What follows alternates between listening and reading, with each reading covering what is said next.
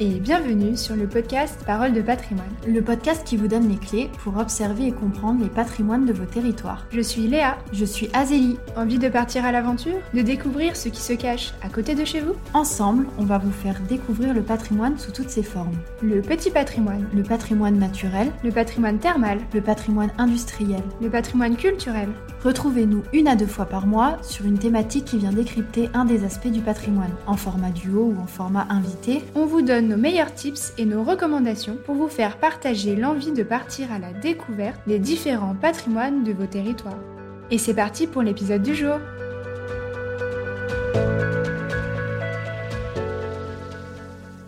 Dans une société sans cesse en mutation, le secteur du tourisme évolue et se réinvente, d'autant plus qu'il a fortement été marqué par la crise du Covid. Nous nous faisons encore face. Crise qui a permis par ailleurs de faire émerger de nouvelles idées de développement pour le secteur du tourisme. De nouveaux enjeux, de nouvelles cibles, de nouveaux outils de promotion et d'accueil des visiteurs se développent depuis quelques années. Les offices du tourisme du futur, quels sont-ils? À quoi ressemblent-ils? Comment demain, nous, visiteurs, touristes et habitants, découvrirons-nous nos territoires et nos patrimoines? C'est ce que nous avons eu envie de partager avec vous dans cet épisode. À travers différents exemples et outils, nous tenterons de répondre à ces questions que nous nous sommes nous-mêmes posées. L'idée ici n'est pas de trouver des réponses, mais de soulever des axes de réflexion. On vous laisse avec l'épisode. Parmi les nouveaux enjeux auxquels le secteur du tourisme doit faire face, nous retrouvons en tête de liste l'écologie. La France est la première destination touristique mondiale depuis les années 1980. Bien que cela soit particulièrement favorable à notre économie touristique, cela engendre des problèmes d'ordre écologique, notamment lors de la surfréquentation des sites. À savoir que le secteur du tourisme représente 6 à 8% des émissions de gaz à effet de serre. S'ajoute à cela la construction des infrastructures d'accueil sur les territoires, qui impactent les paysages, la biodiversité et favorisent les problèmes climatiques suite à l'artificialisation des sols les grands orages dans le sud de la France par exemple. Surtout que l'on retrouve un grand déséquilibre entre les territoires en termes d'attractivité. D'un côté, de nombreux sites touristiques et territoires concentrent la majeure partie des touristes. C'est le cas des territoires marins, des grandes villes, des sites patrimoniaux de grande renommée, qui font de l'ombre à d'autres territoires, plus méconnus ou mal connus.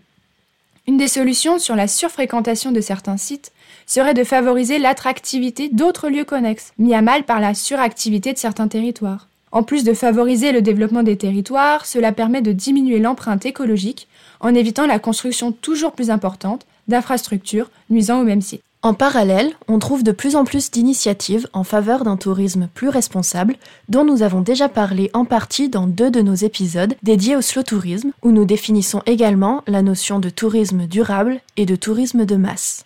On retrouve également le manifeste du tourisme responsable rédigé par ADN Tourisme à l'occasion de son premier congrès qui s'est tenu en juin 2021 et qui met en avant 10 engagements forts et 20 actions concrètes en faveur d'un tourisme plus durable pour nos territoires. À travers ce manifeste, la Fédération encourage à la sensibilisation et à la formation des organismes et des acteurs du secteur touristique sur l'empreinte écologique, mais aussi en avant un tourisme plus inclusif pour toutes les populations et favorise la mise en place de projets innovants.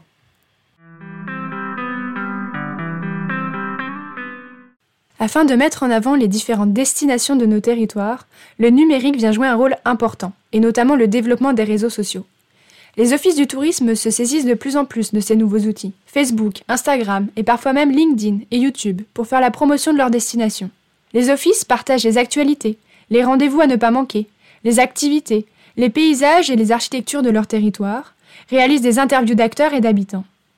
À chaque territoire sa spécificité, et à chacun sa manière de communiquer. Et aujourd'hui, cela peut faire la différence. Si la promotion est bien réalisée, les habitants et futurs touristes sont motivés pour venir visiter les lieux enthousiasmés par une belle photo, découverte par hasard ou par les activités proposées. Les habitants deviennent ambassadeurs des lieux, en les mettant en avant grâce à la localisation ou au hashtag. Et les visiteurs immortalisent leur visite en postant sur les réseaux un selfie, souriant, heureux de pouvoir partager ce moment avec leurs proches ou leur communauté.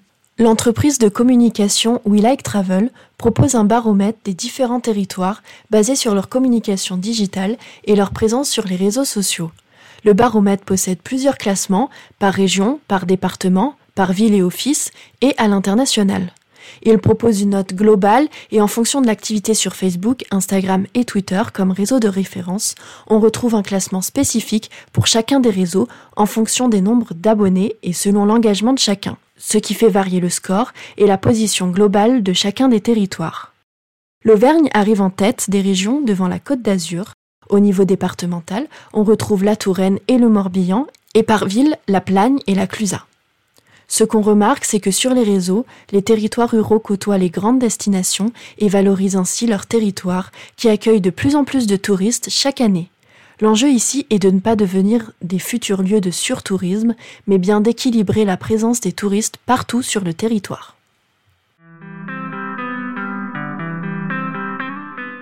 Dans les offices de tourisme, de nouveaux outils font leur apparition pour vous aider à trouver votre prochaine activité ou lieu à visiter. Il est aujourd'hui de plus en plus fréquent de trouver des tables tactiles aux offices du tourisme. Leur intérêt? Le visiteur peut parcourir le territoire à vol d'oiseau, découvrir les spots à visiter, trier les destinations selon la thématique qui lui convient. En quelques coups d'œil, il découvre le champ du possible pour ses visites. En cas de fermeture, ces dernières sont fonctionnelles 24 heures sur 24 et 7 jours sur 7, ce qui permet de faciliter l'accès à l'information. Mais aussi, ces tables tactiles sont un support très utile pour accompagner les agents d'accueil dans leur discours et montrer directement aux touristes les différents lieux qu'ils peuvent découvrir à proximité. On peut retrouver également des circuits de visite, des jeux, selon les dispositifs mis en place par le territoire. Le petit plus, c'est qu'il est possible de récupérer le parcours prédéfini sur place directement sur votre smartphone grâce aux applications connectées. À l'Office du tourisme Creuse Sud-Ouest, on retrouve par exemple l'application Roadbook, disponible partout en France dans les offices partenaires. Le visiteur peut co-construire son parcours et ses visites avec les agents d'accueil et repartir avec directement dans son smartphone. Ces outils peuvent être accessibles en amont des déplacements pour redéfinir vos activités lors de votre séjour grâce à des rendez-vous d'échange à distance avec les conseillers séjour. Autre outil novateur, les chatbots, qui permettent d'assurer une interface client en permettant aux touristes de s'informer à toute heure du jour ou de la nuit. Il s'agit d'un programme informatique doté d'une intelligence artificielle associée au traitement automatique du langage, ce qui lui permet d'échanger de façon naturelle avec un être humain, aussi bien à l'écrit qu'à l'oral. De plus en plus développés pour favoriser l'échange entre la machine et l'humain, ces agents conversationnels permettent de proposer des activités et circuits personnalisés, d'informer les visiteurs, d'adapter les demandes au profil des utilisateurs, il ne s'agit alors plus seulement de robots donnant des informations de première nécessité, mais bien de nouveaux collègues des agents d'accueil. Le numérique ici ne vise pas à remplacer l'humain mais à l'accompagner. Il peut être particulièrement intéressant en cas de faible fréquentation des offices pour continuer de transmettre les informations, même en cas de fermeture, ou à l'inverse de permettre de désengorger les files d'attente en cas de forte affluence. Au cœur des nouveaux enjeux, l'émergence d'une nouvelle prise de conscience, celle du rôle de l'habitant dans la promotion de son territoire. Nous l'avons vu précédemment, l'habitant peut, grâce aux réseaux sociaux notamment, promouvoir son lieu de vie et ou ses visites directement en ligne. Mais aussi, sur place, l'habitant est lui aussi demandeur de découvertes à côté de chez lui. Et parfois, ils sont les moins bien informés de ce qu'il se passe localement. Depuis l'émergence du slow tourisme, un nouveau regard sur nos territoires émerge, celui que l'on porte sur nos territoires de vie. Nous cherchons toujours plus à aller plus loin, sans prêter attention aux richesses qui se trouvent juste devant nos yeux. Avec le slow tourisme, par exemple, qui encourage à prendre le temps, à aiguiser sa curiosité et à rencontrer les habitants des territoires, le tourisme local prend de plus en plus de sens. Dans ce nouveau contexte, les offices du tourisme ont un rôle à jouer, en adaptant leur discours, en prenant en compte la présence des habitants. Hors saison, par exemple, de nouvelles activités peuvent être proposées aux locaux, pour animer certains lieux, mais aussi ces derniers peuvent être d'une grande aide pour conseiller les touristes sur les choses à découvrir à proximité, pour raconter les petites anecdotes, pour partager les bonnes adresses. Vous avez peut-être déjà entendu parler des Greeters, mais qui sont-ils? L'idée des Greeters est originaire de New York et a été créée en 1992 pour favoriser la découverte locale des villes notamment et à plus large échelle des territoires. Les habitants, amoureux de leur lieu de vie, partagent gratuitement les anecdotes, histoires et lieux le temps d'une visite de 2 à 3 heures en petits groupes de visiteurs. Aujourd'hui, les greeters sont présents un peu partout dans le monde, dans 130 villes et régions. À travers une visite personnalisée, les visiteurs découvriront la ville au-delà des guides touristiques et en dehors des sentiers battus, tout en pouvant échanger librement avec un local. Une expérience immersive, donc, pour découvrir un lieu ou redécouvrir son lieu de vie grâce à des passionnés. Mais aussi, de plus en plus d'offices du tourisme développent des projets interculturels où se côtoient habitants et touristes. C'est le cas de l'office de tourisme Val-de-Garonne, situé dans le Lot-et-Garonne, dans un milieu rural à l'écart des grands flux touristiques. L'exemple du tiers-lieu touristique de la halle de Clérac est né par le constat très habituel du manque de fréquentation touristique dans les bureaux d'information en milieu rural et hyper rural. Ce n'est que quelques centaines de visiteurs qui passaient la porte de cet office. Mais depuis 2018, les touristes qui visitent le village de Clérac trouvent un point d'information touristique qui sort de l'ordinaire. La halle est un tiers-lieu où les habitants, les visiteurs, les locaux se retrouvent l'animatrice du lieu commence par proposer un café aux visiteurs qui passent la porte de la halle, puis les installe à une table en compagnie de quelques locaux, de jeunes ou de retraités, qui profitent eux aussi du lieu. L'animatrice fait le contact et encourage les deux parties à échanger, parler de Clérac et donner de bons plans à visiter. Les habitants deviennent donc eux-mêmes ambassadeurs de leur territoire, ils parlent de leur ville à ses visiteurs qui recherchent les bons conseils. Les habitants recommandent, conseillent et valorisent les endroits pour les séjours de ces visiteurs. Le café, lui, est en tarif libre comme les autres boissons, et au milieu du local, entre les canapés et les tables dépareillées, on peut faire des jeux de société, consulter des infos touristiques ou profiter des jeux d'arcade. Ce tiers-lieu touristique est un des premiers tiers-lieux en Nouvelle-Aquitaine où la coopérative des tiers-lieux est très bien implantée. Sur l'été 2018, la fréquentation touristique a été multipliée par 3, atteignant 1500 visiteurs pour ce lieu. Pour décider de la réalisation de ce projet, des rencontres avec les acteurs locaux se sont multipliées et ont montré que le village a besoin d'un tiers-lieu pour plusieurs raisons dans ce milieu rural. Il y avait donc une nécessité de création d'un lieu de rencontre, ainsi que l'intérêt pour les élèves du lycée d'enseignement professionnel qui n'avaient rien à proposer pour ses élèves internes le mercredi après-midi. Aussi, on y retrouvait un intérêt des entreprises locales et un intérêt touristique en y implantant le bureau d'accueil et de renseignement. Dans cet office de tourisme tiers-lieu, on retrouve des ateliers intergénérationnels, des espaces de coworking, des boîtes à livres et différentes animations. C'est un office des habitants, des visiteurs et des locaux qui véhiculent des valeurs d'échange au sein de cet office de tourisme du futur. Depuis début janvier 2019, une association dédiée a même été créée. C'est l'association du terre-lieu La Halle de Clérac. Et c'est elle qui gère le lieu. Ce projet est très inspirant et permet de voir en quoi l'office du tourisme peut prendre de multiples formes.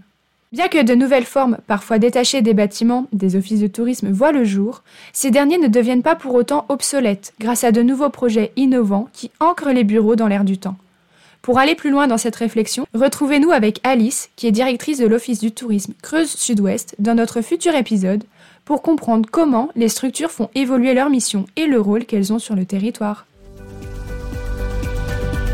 Retrouvez-nous pour la suite sur toutes les plateformes d'écoute et en vidéo sur notre chaîne YouTube Parole de patrimoine. Vous pouvez aussi nous rejoindre sur nos comptes Instagram Voyage en Canap et Philosélie et souscrire à la newsletter du podcast pour ne rien rater de l'aventure. Et si vous avez aimé cet épisode, n'oubliez pas de nous laisser votre avis.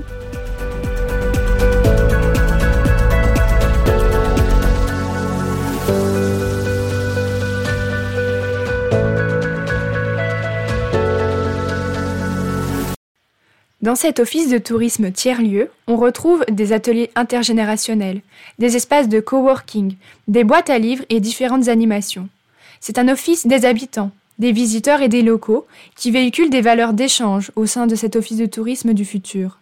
Depuis début janvier 2019, une association dédiée a même été créée. C'est l'association du tiers-lieu La Halle de Clérac. Et c'est elle qui gère le lieu. Ce projet est très inspirant et permet de voir en quoi l'Office du tourisme peut prendre de multiples formes. Bien que de nouvelles formes, parfois détachées des bâtiments, des offices de tourisme voient le jour, ces derniers ne deviennent pas pour autant obsolètes grâce à de nouveaux projets innovants qui ancrent les bureaux dans l'air du temps. Pour aller plus loin dans cette réflexion, retrouvez-nous avec Alice, qui est directrice de l'Office du tourisme Creuse Sud-Ouest, dans notre futur épisode, pour comprendre comment les structures font évoluer leur mission et le rôle qu'elles ont sur le territoire.